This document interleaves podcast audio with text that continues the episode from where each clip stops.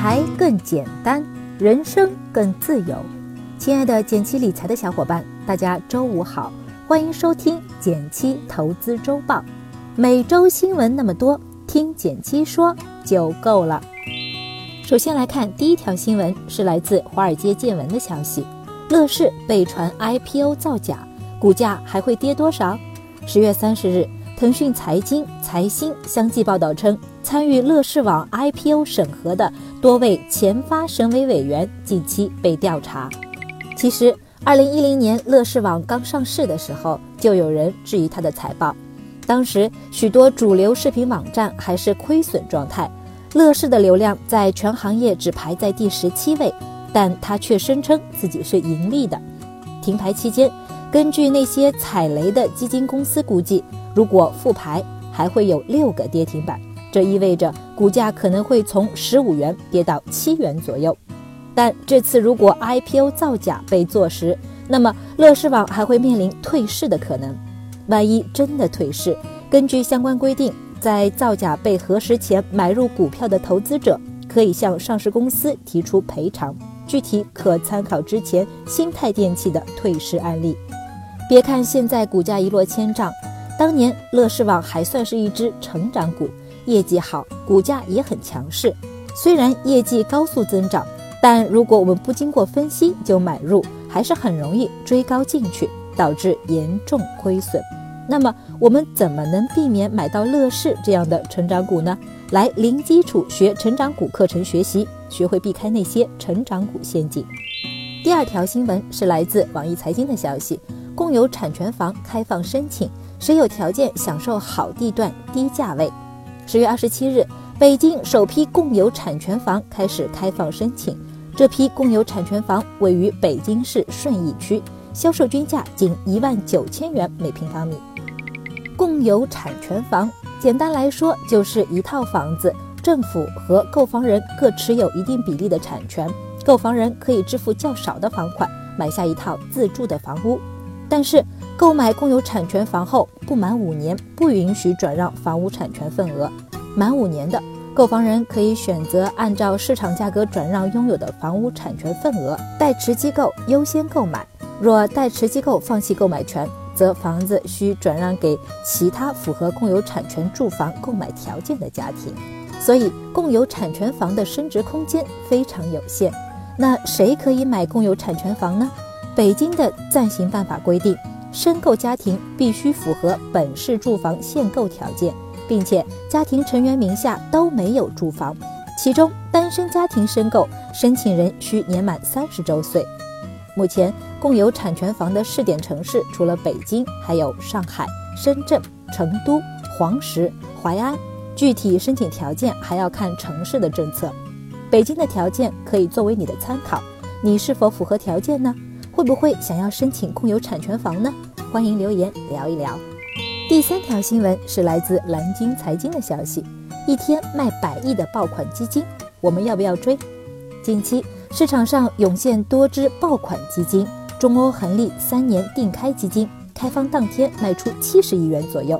此外，东方红瑞丰基金开放申购第一天就有百亿资金涌入，能成为爆款基金背后原因可能有很多。以东方红瑞丰为例，它曾是一只封闭基金，不能申购赎回。基金经理在封闭期间可以更自如的投资，不像开放式基金要担心赎回压力。另外，东方红旗下的基金风格都较为统一，一直以来坚持价值投资，追求长期稳健的投资业绩。在目前的市场环境下，旗下基金大多都取得了不错的收益。不过，这些爆款基金也面临新的压力。比如基金规模大了之后，基金经理如何选股投资？若未来市场风格切换，是否有能力延续业绩等等？是否要买入爆款基金？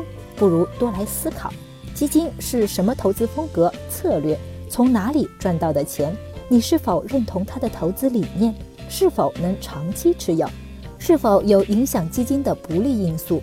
比如规模过大、持仓过于集中？基金经理管理过多基金，精力太过分散等，一只好基金不仅业绩要好，更要适合你。你觉得呢？也可以看我们的拓展阅读部分，《普通人如何开启你的基金投资实践篇，还有一篇是买了去年最牛基金，三个月亏了百分之七。第四条新闻是来自华尔街见闻的消息：债市跌了，债基还能买吗？周一，国债现券与期货继续暴跌，十年期国债期货创逾十个月单日最大跌幅。本周一债市大跌，后来又有所反弹。对于这次大跌，主流观点一般认为有几大原因：经济超预期，市场对风险资产偏好升高，导致债券价格下降；收紧造成实际资金成本上升；美债利率上升，汇率平价造成加息压力。其实整体来看，债券市场结束牛市、陷入调整已有近一年的时间了。我们普通人参与债市交易的途径，主要还是债券型基金。那债市持续低迷，我们还能买债基吗？首先，债券作为重要的大类资产，在资产配置中的价值不容忽视。从中长期的角度看，坚持持有对的债券基金，亏损的可能性还是比较低的。其次，债基的收益不仅有买卖债券获得的差价收入，还有债券的利息收入。虽然最近债市低迷，也有债基仍然收益为正。很可能因为相应的债基持有的债券利息收入可以弥补价格下跌的影响。如果你的资产量相对较大，债券基金仍然是一个值得考虑的配置工具。我们在跟减期学理财中介绍了债基的选择方法，欢迎来网易云课堂一起学习哦。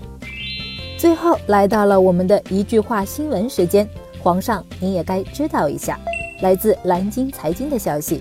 在互联网大佬频频现身保险中介行业的推动下，保险中介成为最近保险行业所关注的一个焦点。微信最近推出的保险怎么样呢？我们下周找一天专门说一说。